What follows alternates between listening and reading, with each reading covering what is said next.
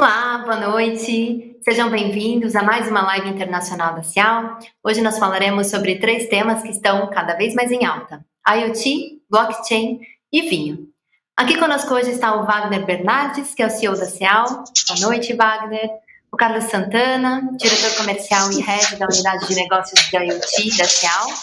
E o nosso convidado internacional, Mike Barrow, proprietário da vinícola Costa Flores e diretor do projeto Open Vino.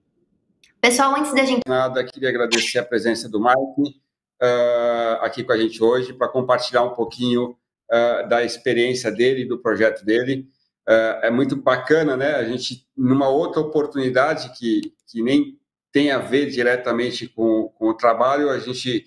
Uh, eu acabei conhecendo, a gente acabou conhecendo o Mike, e, e, foi uma grata surpresa, não só pelos vinhos dele, mas principalmente e, e tão importante quanto o projeto que ele tem tecnológico por trás disso tudo. Então, isso encantou a gente naquele momento e eu achei que seria muito bacana compartilhar. Lembrando que esse é o, é o nosso processo, né, de que a gente já vem executando há algum tempo, de tentar é, manter vivo essa conexão com nosso mercado já há algum tempo, uh, com tecnologia RFD e com outras tecnologias é, com baixa intervenção humana, mas há algum tempo a gente decidiu pôr um pouco mais de foco nisso, a gente criou uma unidade de negócio é, totalmente dedicada para a IoT é, e totalmente voltada em buscar a cada dia novas soluções, novos produtos, é, novos sistemas é, para conseguir oferecer, então, projetos e soluções completas aqui no Brasil.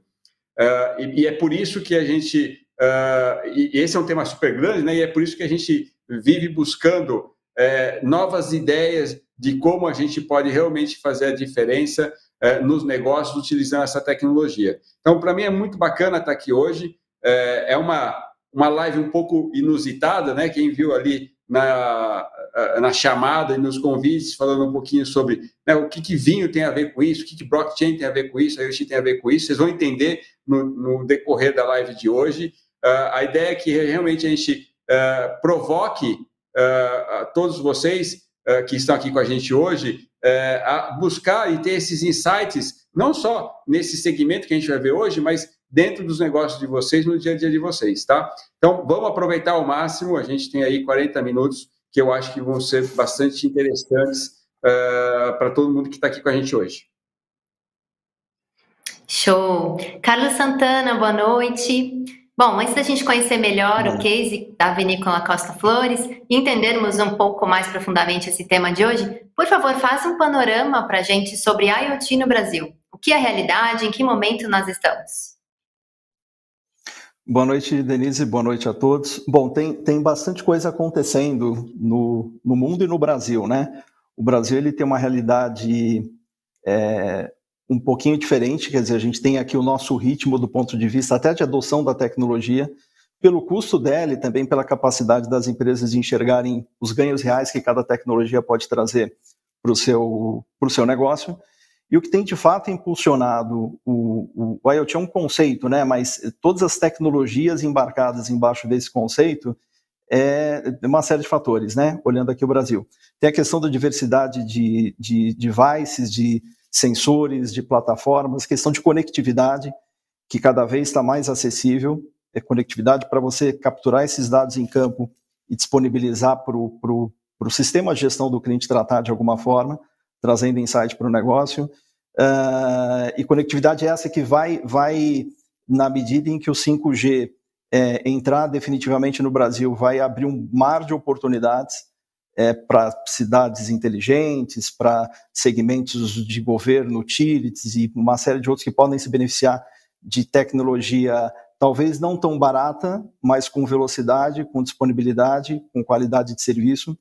O que tem trazido também o, o IoT cada vez mais à tona dentro desse conceito, é, ou desse processo, são os conceitos né, que a gente vai discutir, o Mike vai falar bastante disso, de blockchain, de rastreabilidade, quer dizer, você tem uma identidade única, rastreável e imutável do produto dentro de uma jornada de vida dele. Então, tudo isso acaba fomentando de uma forma ou de outra o, o, o olhar de uma maneira diferente para o IoT e uh, o investimento nessa nova tecnologia ou nesse conceito, né? É, eu trouxe alguns insights algumas informações de um, de um evento que eu participei só para compartilhar com vocês que, que isso reflete de uma certa forma os desafios que a gente tem visto aqui, comunidade de negócio, e as oportunidades, que foi no IoT Summit, que aconteceu esse ano. Então, eu trouxe três números aqui, ou grandes números, ou informações, mais do que número, mais do ponto de vista qualitativo, é, do ponto de vista de adoção, em primeiro lugar, do IoT no Brasil, tá? Olhando a realidade brasileira. Então, eu trouxe aqui o seguinte: uma pesquisa com empresas de diversos segmentos, mais de 70% delas, empresas brasileiras com diversos perfis, tinham algum tipo de trial em andamento ou estavam implementando é, um projeto full com IoT. Menos de 30% ainda não tinham nenhuma iniciativa. Então, esse é um, é um, brasileiro, ele tem o seu arrojo natural, apesar de toda a conjuntura, mas acho que esse é um indicador interessante de que o mercado tem se movimentado para olhar soluções não só criativas, mas que, que tragam eficiência para o negócio, que tragam produtividade, que tragam, enfim, resultado para o negócio de cada cliente, cada qual dentro da sua realidade. É, um outro indicador interessante dentro dessa pesquisa é qual o principal objetivo com o deploying de IoT, né? Depois que de passar pela fase de trial, de teste, como é que isso vai ser desenvolvido e qual é o principal objetivo desse, desse, desse, desse, dessa implantação em escala? A primeira resposta, né? Aumento de eficiência e produtividade. Em segundo lugar, melhoria de produto de serviços. E o terceiro ponto que eu acho interessante também compartilhar, quais os principais desafios para o sucesso de uma implementação de IoT. E, e é interessante como, como essas é, respostas, né, em ordem decrescente, elas batem muito de, de, frente com aquilo que a gente, comunidade de negócio, tem se deparado nos nossos projetos, né. O primeiro desafio é a aplicação e integração da solução de IoT com processos de negócios. Quer dizer, a gente sabe que qualquer projeto que envolve automação, e IoT está dentro desse conceito, vai ter alguma mudança de processo, é, não depende só das pessoas, né, dos insights e das ações, ou, ou, não depende só das coisas, dos insights e das ações, mas depende muito das pessoas. No fundo, essa tradução do negócio para o nosso time de pré-venda, de solução, é super importante. Então, tem uma interação, interação entre as pessoas ali, os profissionais de negócio e de desenho de projeto. Então, primeiro ponto é a questão da, do, do, da integração e aplicação dos processos. Segundo ponto, segurança de rede ou do device.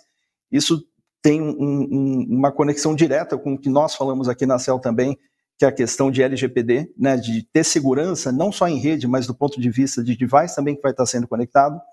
E o terceiro ponto, falta de conhecimento interno das tecnologias ou aplicações que envolvam a IoT. E aí envolve uma parte do nosso trabalho também, que é de mostrar que é, os projetos têm começo, meio e fim, os projetos eles vão ser desenhados de acordo com a necessidade de cada cliente, de acordo com a realidade de cada um, é, de uma maneira escalável, sustentável.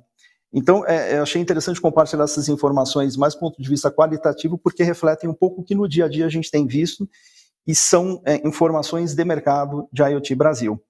É, em suma, é, se a gente vai falar da gestão de ativo num banco, por exemplo, com alguma tecnologia, ou no controle de lote de produções na indústria 4.0, no monitoramento de veículo, é, numa cadeia alimentícia dentro de um supply de produto frigorificado, por exemplo, para garantir qualidade, para garantir temperatura do produto em trânsito, ou, por exemplo, projetos que a gente já tem participado e tem implementado, controle de ferramentas que uma montadora, por exemplo, coloca dentro dos seus fornecedores para produzir peças para ela, montadora, dentro de um fluxo de produção.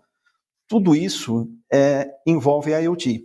E mais do que envolver, como eu falei, as, as coisas, né, as conexões, a solução, vai envolver pessoas, vai envolver entendimento da necessidade, vai envolver o desenho de uma solução dentro daquilo que é o que o cliente entende como solução de fato para o negócio dele, dentro do nível de maturidade é, tecnológica que ele tem, de inovação que ele tem, e sempre de uma forma escalável, sustentável, com gestão, com visibilidade, e usando todos esses preceitos que o IoT traz de uma forma inerente a todo o processo, né?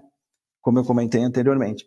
Então, assim, de uma forma bem resumida, eram esses pontos que eu queria colocar um retrato bem é, macro, óbvio que a gente poderia explorar muito mais números aqui, mas só para aterrizar um pouquinho, para a gente começar nosso bate-papo de hoje. Excelente, ótimos números. Mike, boa noite, seja bem-vindo. É um prazer receber você aqui no Brasil, mesmo que digitalmente, por enquanto. Conta pra gente um pouco do seu case na Vinícola Costa Flores, como a IoT te auxilia no dia a dia com informações de rastreabilidade e qual a relação de blockchain com tudo isso. Seja bem-vindo. Obrigado, obrigado uh, passar um, uma tarde com, com vocês, aunque ainda sendo a, distância, não? Estou aqui na adega Costa Flores, em Mendoza.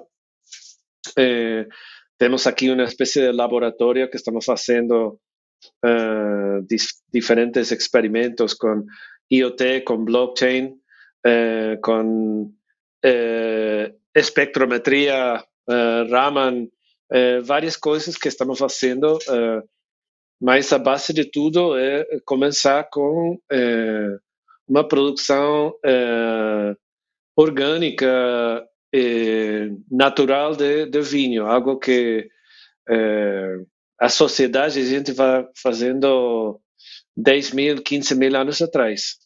Não?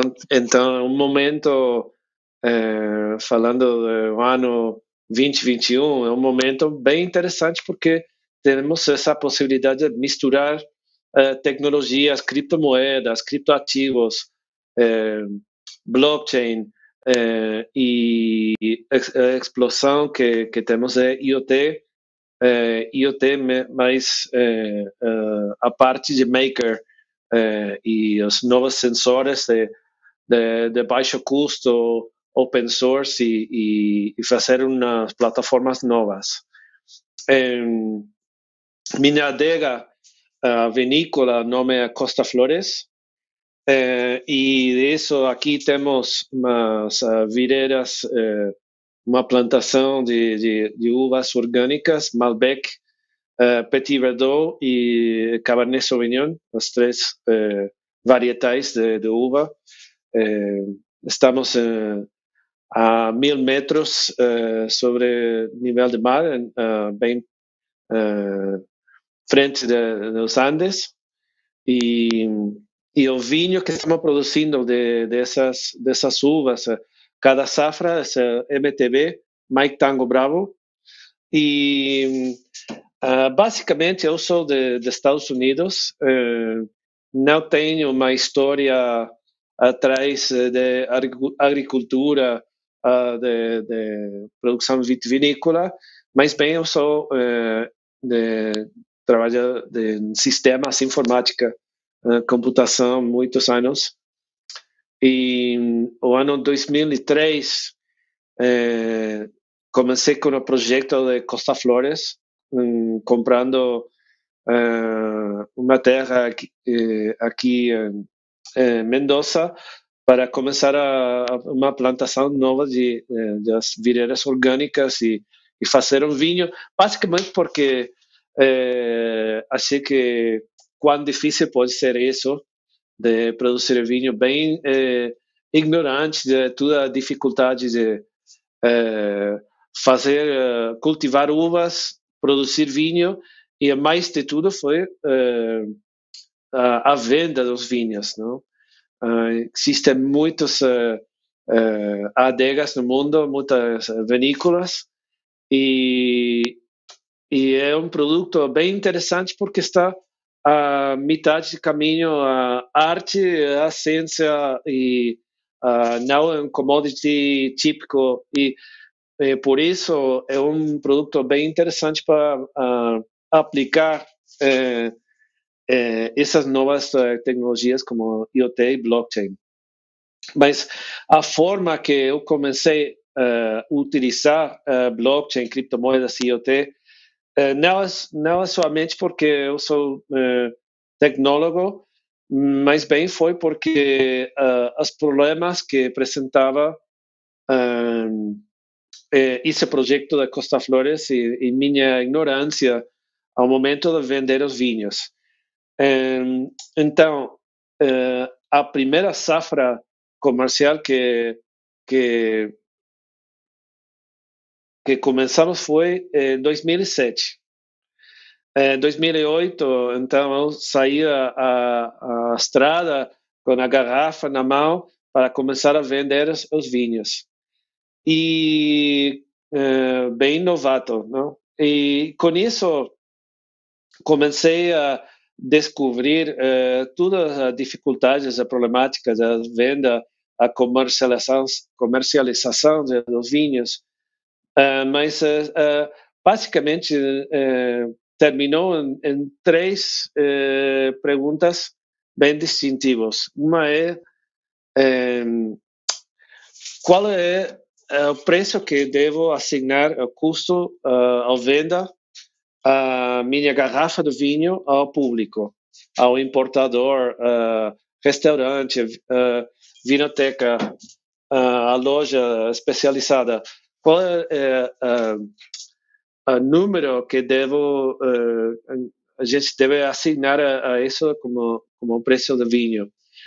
É, é, importante porque vinho não é um commodity qualquer. Não? Temos eh, vinhos de eh, 3 dólares e vinhos de 20 mil dólares.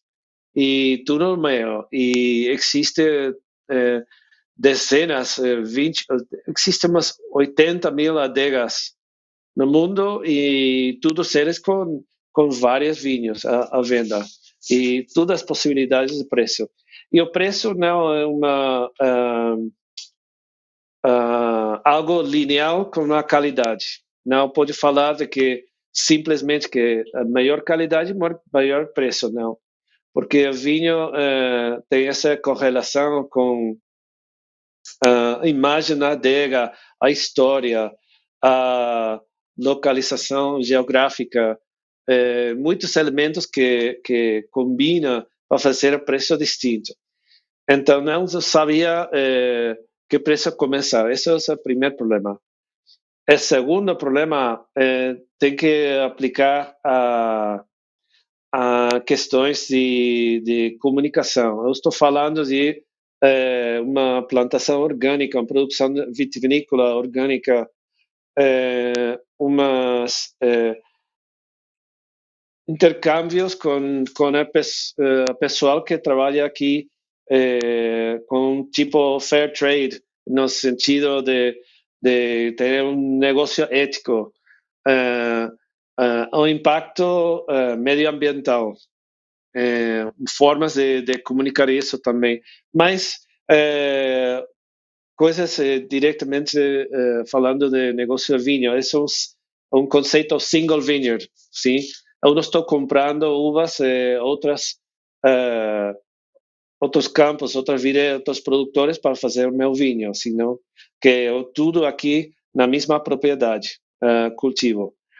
Então, achei no momento, eh, sim, Mike, você está falando a público de um vinho orgânico, dessas características, mas todas as adegas estão dizendo o mesmo, de uma forma ou outra, e muitos deles não estão falando a verdade, sim? eh, estão dizendo algumas coisas que não são tudo certo. Então, existe alguma forma que eu possa apresentar o vinho com eh, tu, todas essas características e também, uh, ao mesmo tempo, uh, ter, uh, apresentar as ferramentas para que o consumidor, o importador, a loja, a vinoteca, restaurantes que, que eles mesmos têm a forma de, de validar que o que estou dizendo que é certo. Mais a isso, existe uma forma de fazer uma autocertificação orgânica, autocertificação fair trade ou, ou carbon neutral. É uma forma de dizer, eu estou produzindo informações eh, direto sobre a produção das videiras, o vinho, e existe uma forma de fazer uma transparência extrema. Esse é o primeiro de uh, qual é o custo da garrafa, segundo a transparência.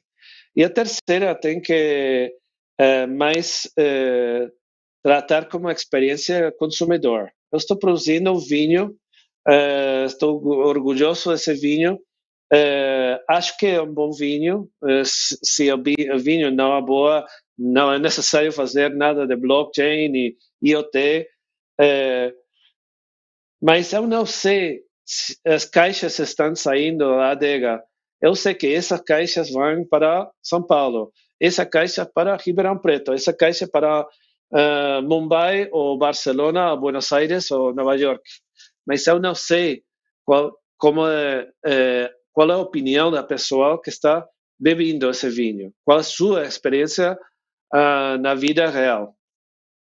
Então, dessas perguntas de traçabilidade até o consumidor final, a transparência e uh, uh, trabalhar no custo, o preço de, do vinho, saiu o projeto Open Vino. Uh, Open Vino é um projeto que, que eh, estamos eh, quatro, cinco anos já, cinco anos trabalhando nisso. E é um projeto que acompanha a minha vinícola Costa Flores. Costa Flores é, um, é o primeiro usuário de Open Vinho, mas Open Vinho é uma plataforma uh, que agora, em 2021, estamos oferecendo outras adegas na Argentina e outras adegas em outros países do mundo. E o objetivo do Open Vino é uma plataforma tecnológica, uh, uma plataforma de processos uh, e de estudos que permite, uh, permite a, a outras adegas eh, de solucionar esse problema de transparência extrema, traçabilidade e, e a parte de, de, de preço dessa tokenização, como fazer uma criptomoeda, um criptoativo eh, diretamente eh, associado a uma garrafa do vinho. Sim? Então, vamos falar das três problemáticas. Eh, primeiro, vamos falar a parte de a transparência extrema, como falar da verdade, não? Se pode passar uh, uh, o slide? Sim, o seguinte. Esse é o, um projeto Costa Flores. Aqui temos a, a parte eh, de, de transparência extrema. E realmente estamos falando de quatro tipos de dados. Vamos fazer um, um, um cadastro dessas dados utilizando web e utilizando blockchain. Se o primeiro é, são os sensores IoT. É, os sensores IoT que temos é, no meio do campo é, são é, sensores é, open source. geralmente estamos trabalhando com coisas que utilizam Arduino, Raspberry Pi, microcontroladores assim comuns que existem no mundo. Aqui temos um, um que pode fechar, sim. Este é um Vinduino. Uh, Vinduino é um pequeno, assim, é um pequeno Arduino adaptado a, como sensor de umidade de sol. E aqui temos uns sensores que temos aqui na, nas videiras a 2 metros de profundidade, 1 metro, 50 centímetros e superfície. E esses quatro sensores de umidade do sol, uh, lembra que Mendoza, Mendoza é uma zona desértica. É, é, como desértico, é muito importante uh, uh, conhecer a profundidade que está chegando a irrigação. Importante em, em todas as, as videiras do mundo, mas é mais importante numa uh, assim, uma plantação na zona desértica como a Mendoza. A mesma passa no sul da Austrália, em Califórnia, em Sudáfrica. Uh, não é tão importante na Bordeaux ou, ou França ou Itália por outras histórias climáticas.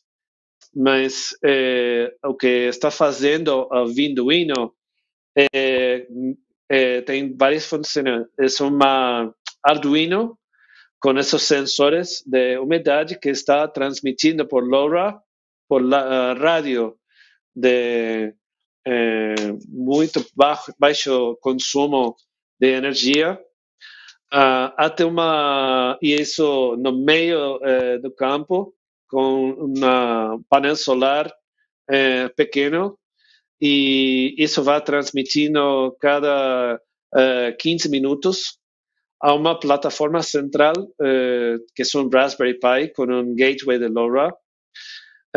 isso para ir fazendo o cadastro de, de sensores. Agora, fazer uso de IoT no meio de uma plantação não é nada é, é novedoso nos últimos 10 anos, é, mas é, aqui a Costa Flores nós somos as primeiras em utilizar sensores. O que é, estamos utilizando aqui distintivo é a possibilidade de escrever diretamente do campo de um Raspberry Pi no meio do campo a blockchain, sim?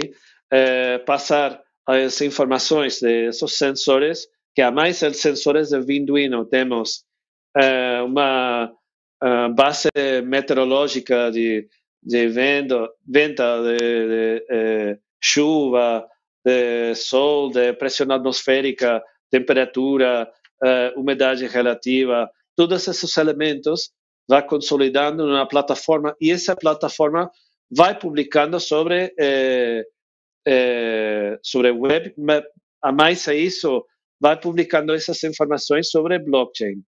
Eh, aqui temos uma nossa plataforma que é Open Vino Exchange ou ViniSwap e aqui no ViniSwap eu posso falar de diferentes esses sensores de, de Vinduino eh, e contemplar que eh, a porcentagem de umidade de diferentes profundidades uh, de sol e temperatura, uh, velocidade do vento, uh, umidade relativa, pressão, chuva, diferentes frequências lumínicas. E aqui, eh, com isso,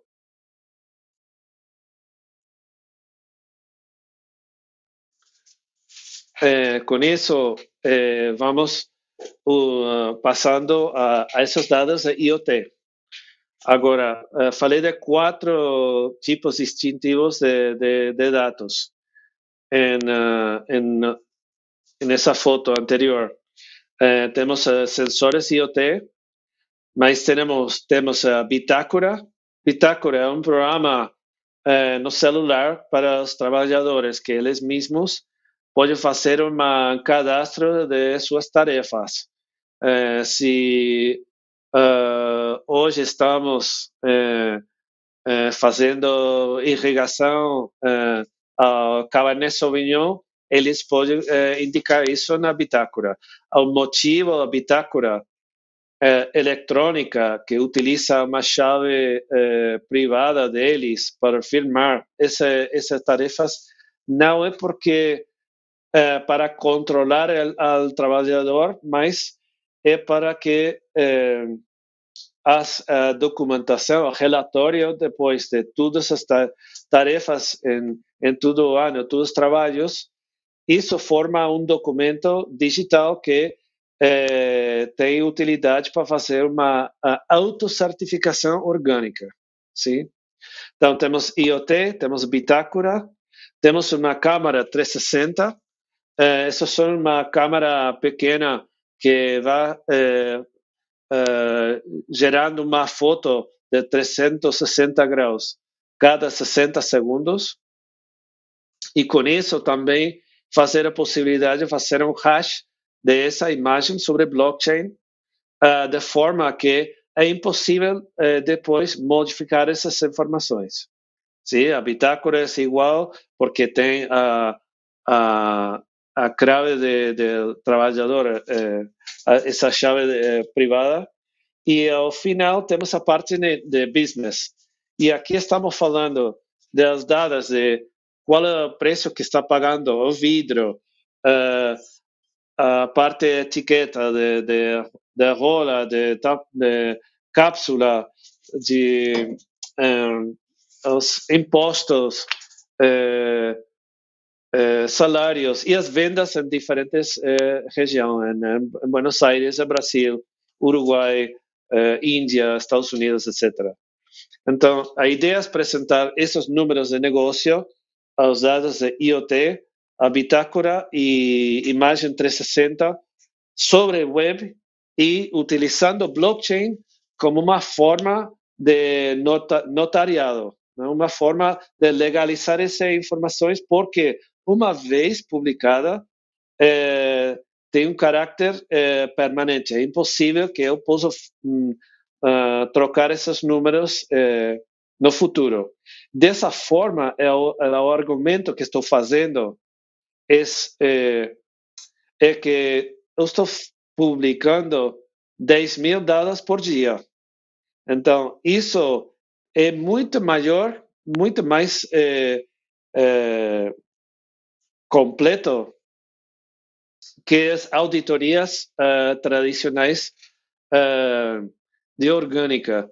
Uh, hoje, a certificação orgânica, um processo que estou recebendo um inspector anual, uma vez ao ano, para um processo de papéis de de uma tarde, uma, duas horas, analisando minha bitácora, algum uh, papel de compra de, de insumos, materiais que tenho que demonstrar uma compra de elementos não proibidos. E o negócio que, que está fazendo, o auditor que está fazendo a auditoria orgânica é uma empresa que eu sou cliente, mas o incentivo é sempre certificar-me, sim? Então, desta forma, publicando sobre blockchain todas as dados e fazendo uma autocertificação orgânica, eu posso passar a outro nível, a, fazer o seguinte, isso vamos fazer no próximo ano, que é, o produtor pode dizer: eu sou orgânico, aqui tem, tenho sensores IoT, mais outros documentos, outras informações que estão publicando. E aqui tenho um, um pago com um smart contract sobre blockchain, é, um dinheiro, 5 mil dólares em, em criptomoeda. Sim? Se alguém pode demonstrar que eu estou uh, mentindo e que isso não é orgânico, pode levar esses 5 mil dólares. Mas tem que uh, fiar um, dinheiro aqui uh, a pessoa que está dizendo que eu estou uh, mentindo e que isso realmente não é orgânico. Então, o incentivo é diferente.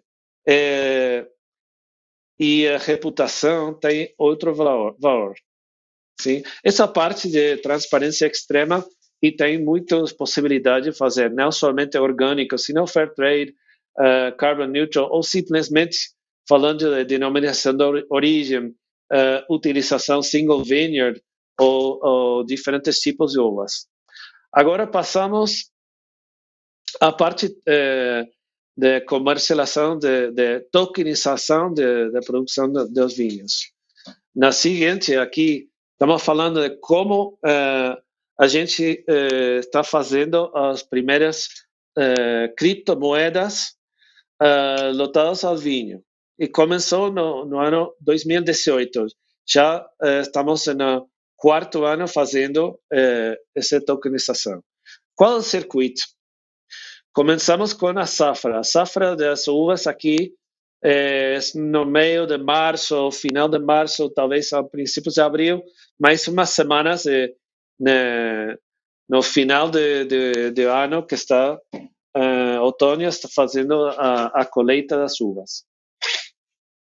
Passamos essa colheita a uma fermentação de uvas, que é um processo uh, totalmente ancestral, uh, que levar as levaduras a, a misturar com a fruta e passar um processo de fermentação e terminar com vinho. Ao final de abril, primeiros dias eh, de maio, a gente já sabe quantos eh, litros de vinho temos. E essa quantidade de litros uh, não vai produzir mais no futuro, porque cada safra, cada ano que tem sua uh, a cotação, a cotação de, de, de, de, litros. Mas esses litros de vinho têm um processo regulatório bem forte. Eu tenho que falar aqui com o Instituto Nacional Vitivinícola, é, fazer uma declaração de é, X é, quantidade de litros uh, de um Malbec Petit Verdot Cabernet Sauvignon de uh, adega Costa Flores, utilizando uvas da propriedade na, na, na zona. Não? Então, sabendo isso, o próximo passo é uh, calcular o número de garrafas. O ano 2018 foi, foram 16.384 garrafas. Então, é o dia 6 de maio de 2018, é, a gente é, sacou 16.384 tokens, ou criptomoedas. Um token é igual a uma garrafa, mas o token é, é único para esse, esse vintage. O token, o primeiro token, o nome é MTB18, sim? O 6 de maio saiu a venda uh, 16.384 MTB18. As pessoas podem comprar essas criptomoedas, baixar essas criptomoedas a sua wallet uh, digital, normalmente um telefone, uh, e de, de 6 de maio até o 25 de julho, preço desse token é um preço de custo, um preço bem baixo. Mas depois de 25 de julho, as pessoas podem comprar os tokens, mas também podem vender suas tokens. E a pressão de compra e venda é o que permite que que o preço um vinho pode uh, mudar, pode uh, subir e baixar. Uh, lembra que o vinho é um produto que precisa eh, passar um tempo, um tempo antes de consumir. Os meus vinhos precisam ao menos três anos da data de, da safra até pode uh, consumir. É dizer que o MTB 18 uh, pode trocar essa criptomoeda por uma garrafa para consumir uh, ou três anos depois, agora em 2021, em maio. É, falo de consumir, falo também de, de comerciar. Muitos que compram os tokens não é para beber, senão é para sua importador, é, sua distribuidor, sua adega, sua loja, seu restaurante. Sim? E eles vão vender reais ou pesos ou dólares ou, ou, ou fiat, uh, outras moedas. Então, a, o token tem uma vida total de 10 anos e um token pode trocar depois para uma garrafa, pode vender se o preço ha subido muito e a pessoa quer é, ganhar um dinheiro aí uh, e pode comprar. Esse é o conceito de tokenização de, de, de safras. Uh, com Costa Flores temos MTB 18, 19, 20, 21. Neste momento uh, saiu MTB 21 passado 6 de maio, já vendeu uh, 6 mil tokens para um vinho que vai sair em três anos a consumir. Sim? Então, essa possibilidade de fazer sua uh, a própria moneda da vinícola é muito potente, porque pode utilizar essa, essa moeda no supply chain de distintas formas. Sim? E ao final, temos a, a problemática que falei de de saber qual é o consumidor final, que é a pessoa que está tomando vinho e eles gostam do vinho, uh, não gostam do vinho, o que acham do vinho, sim? E esse é um processo seguinte que uh, falamos de uh, you drink it, you own it, e fazer uma traçabilidade. O you drink it, you own it funciona assim.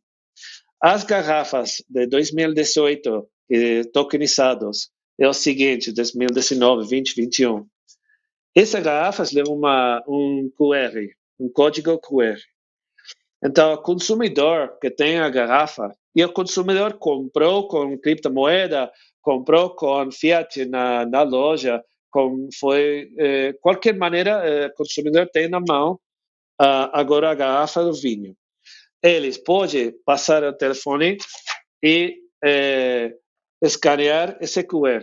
Esse QR uh, vai a um site uh, onde no site uh, pergunta nome, endereço, idade, preferências, fazer uma uma selfie com a garrafa e passar cinco perguntas falando da sua experiência com essa garrafa uh, se gostou, não gostou, uh, com, qual é a situação que está consumindo vinho. Sim? É, muito invasivo. É, assim que talvez estou é, fazendo essa, esse processo no meio de um jantar romântico, não sei, mas é um processo que precisa algum uh, atenção para fazer não? escanear e tudo isso. Se o consumidor eh, toma esse, eh, esse trabalho de contestar minhas perguntas e cadastrar que a pessoa vai receber um token NFT, um non-fungible token, que é outro tipo de criptomoeda, é uma criptomoeda serializada, quer dizer que é uma criptomoeda única, e esse NFT representa um token sobre a sua experiência tomando vinho, a mais esse token legalmente eh, representa uma uh, participação acionária da empresa Orgânico Costa Flores S.A. Sim? A pessoa passa a ser consumidor, a ser parceiro, a ser proprietário, a ser uh, dono de, de uh, o vinho que tem na taça, mas eh, passa a ser um, um, um partner de, de, Costa Flores. Então, isso a, a devolução por seu eh, esforço de, de contestar as cinco, as cinco, perguntas e fazer o processo de legitimar que não é um bot, não é um processo automático, se eh, realmente detrás da copa, da taça, existe uma pessoa uh, validada, sim? Então isso, o processo de you drink it, you own it, o processo de eh, eh, transparência extrema utilizando IoT, utilizando câmera, utilizando dados eh, de negócio, utilizando um, eh, bitácora das tarefas, mais eh, conceito de uh, de token o criptomoeda de Safra eh, para determinar o preço, em total, esse projeto é OpenVino.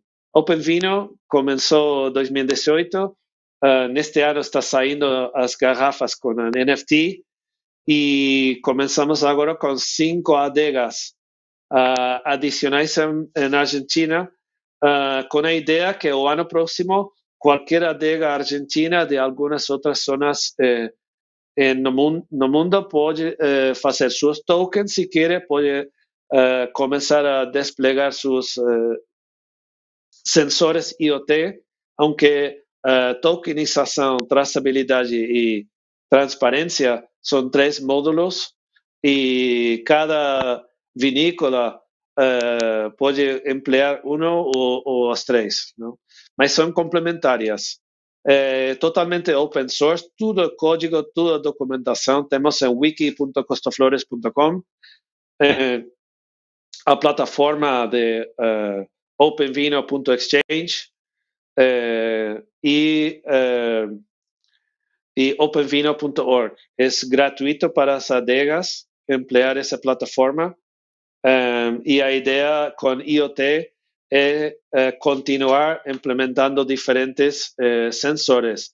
Agora estamos construindo um laboratório é, dedicado a IoT e a blockchain em desenvolver diferentes sensores para a viticultura. Já existem algumas, mas eh, temos muitas possibilidades com essa eletrônica muito econômica open source que existe, uma plataforma open source de hardware e também de eh, software. Assim que esse é o produto de, de a plataforma OpenVino. Eh, normalmente eu estaria fazendo uma, uh, eu gosto muito viajar a Brasil. Uh, o ano an anterior à pandemia, fiz a Mendoza, Brasília, uh, Ribeirão Preto, São Paulo, Curitiba, Porto Alegre, Montevideo no carro. Uh, esse é o mesmo carro que, que cheguei à Argentina dirigindo desde uh, Estados Unidos e uh, levando algumas videiras para plantar em diferentes partes do Brasil. Assim que acho que espero que para para pronto a gente pode viajar e, e fazer eventos assim em, em direto e, e falar com a uh, na taça na mão com vocês. Assim que, uh, obrigado. Obrigada a você, Mike. Muito bom. Pessoal que está assistindo a gente, gostaram? Comentem aqui no chat. Inclusive, se ainda não preencheram o formulário, só ler o QR Code está aqui na tela, preencher o formulário e ficar com a gente até o final. Quem já preencheu, manda uma tacinha de vinho, um joinha aqui no chat para a gente saber que vocês ainda estão aqui conosco. Wagner, quer fazer algum comentário? Quero. Antes da, até de, de evoluir com as perguntas que provavelmente o pessoal tem para o Mike e para o Santana, é, eu acho que ficou claro um pouquinho, desculpa, ficou claro um pouquinho o porquê que a gente trouxe esse tema, né? É, é um projeto fantástico de ponta a ponta que aborda vários temas e várias uh, necessidades de um negócio como esse que o Mike se propôs a fazer. O que eu acho legal desse projeto também é porque a gente fala muito uh, de IoT, uh, de tecnologia, buscando performance, né, uh, redução de perdas, tal, que provavelmente o, o Mike deve ter percebido isso também como um ganho e benefício da implantação da tecnologia. Mas esse é um exemplo muito interessante de como que a tecnologia ela pode estar realmente orientada ao negócio, é, com, com uma linha, um atalho muito bem claro do consumidor, né?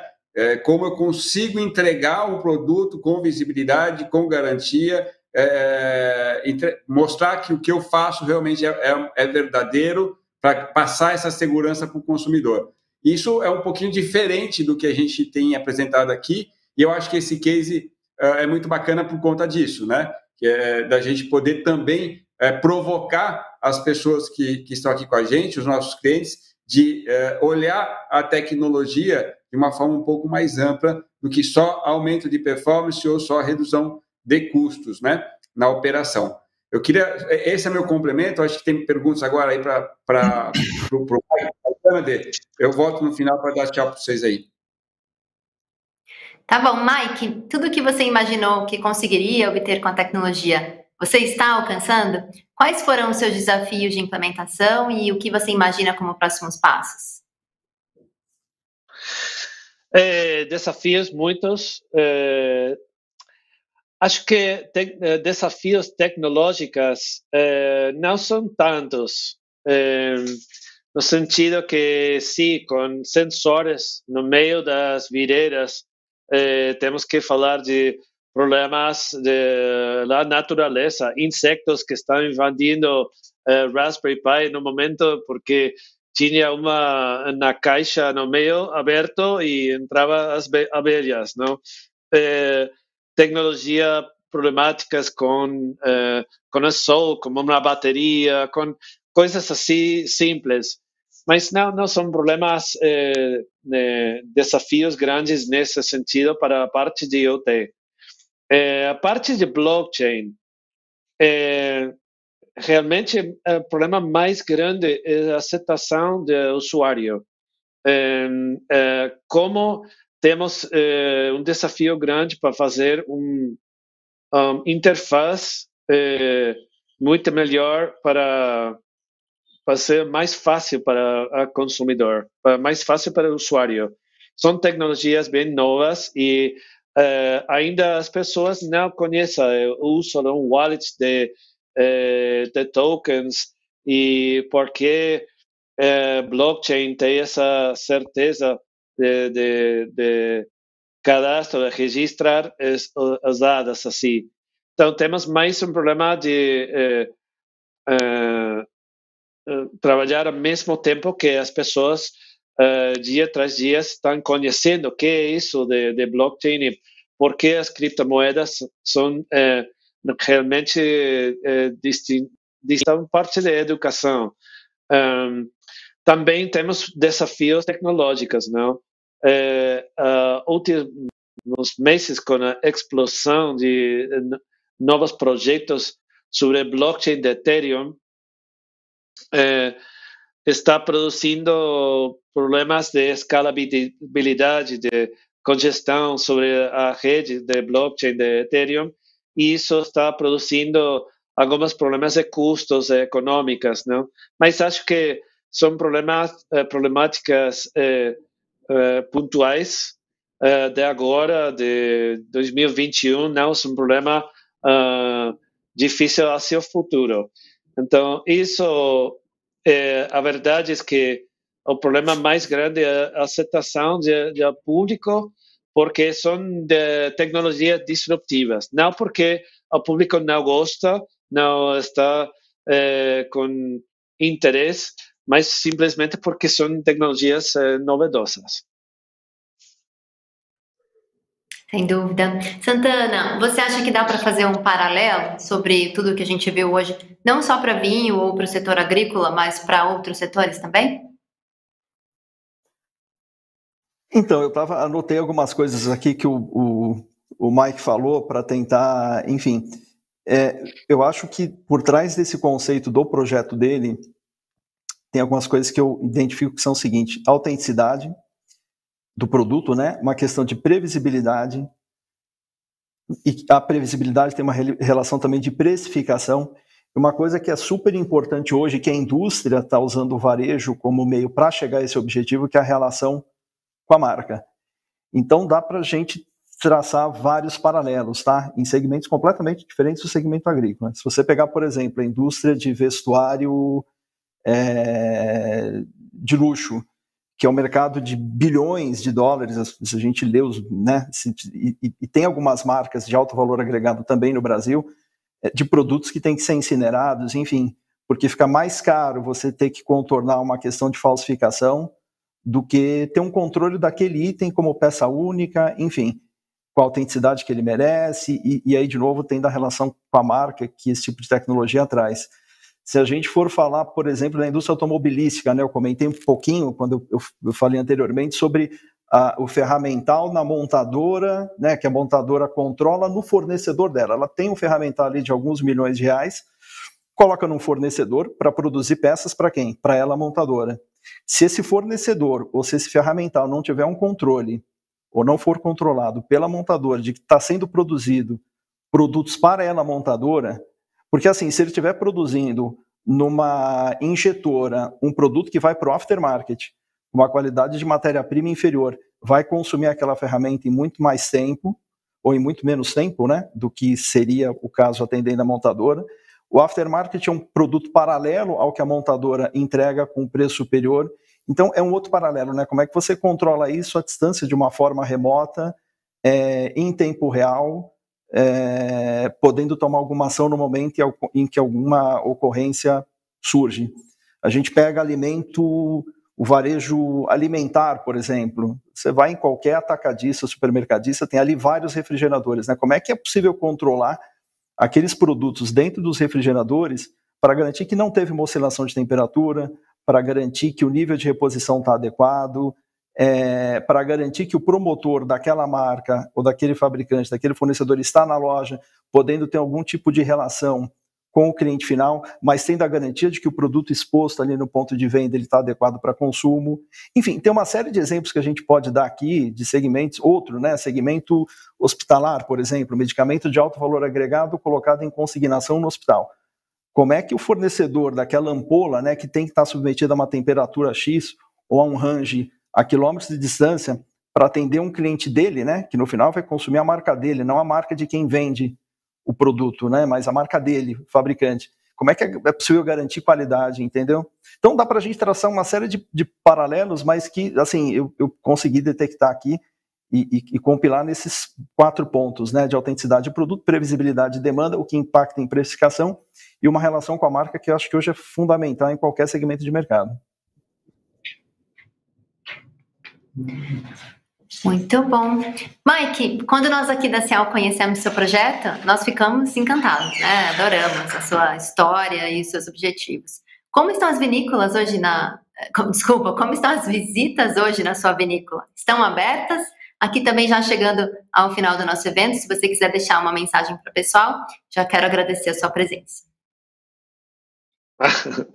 Obrigado por tudo. É, sim, bem-vindo que uh, as pessoas que se no momento que começa a, a, viajar de novo, se se alguém quer visitar a Costa Flores e conhecer a prática, conhecer vinhos e tudo, eh, eh, bem-vindo que, que, estaremos aqui.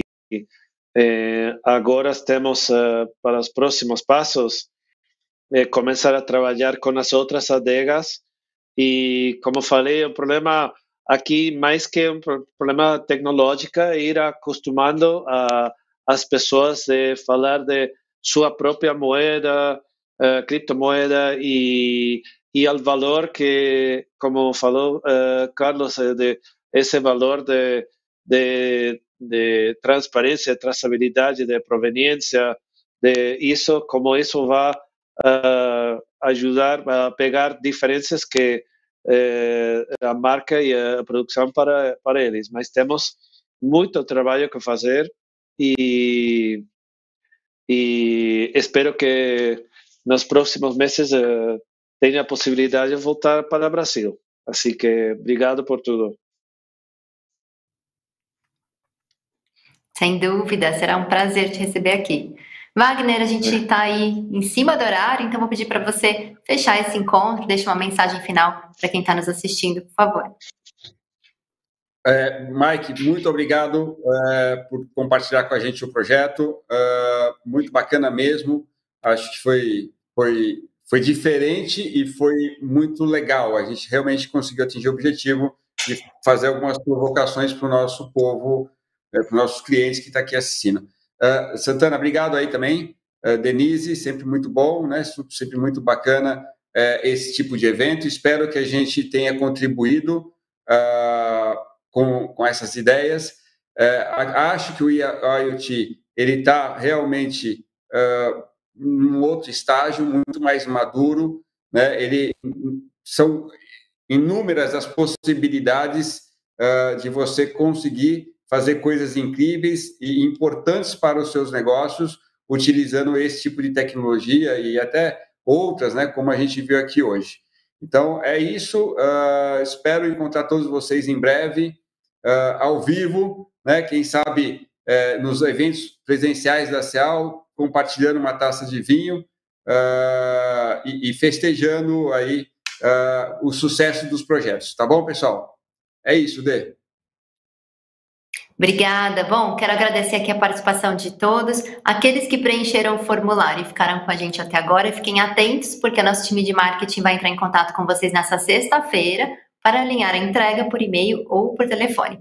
Obrigada, Wagner. Muito obrigada, Mike. Muito obrigada, Santana. Obrigada a todos que estiveram com a gente até aqui. Tenha uma boa noite e até a próxima.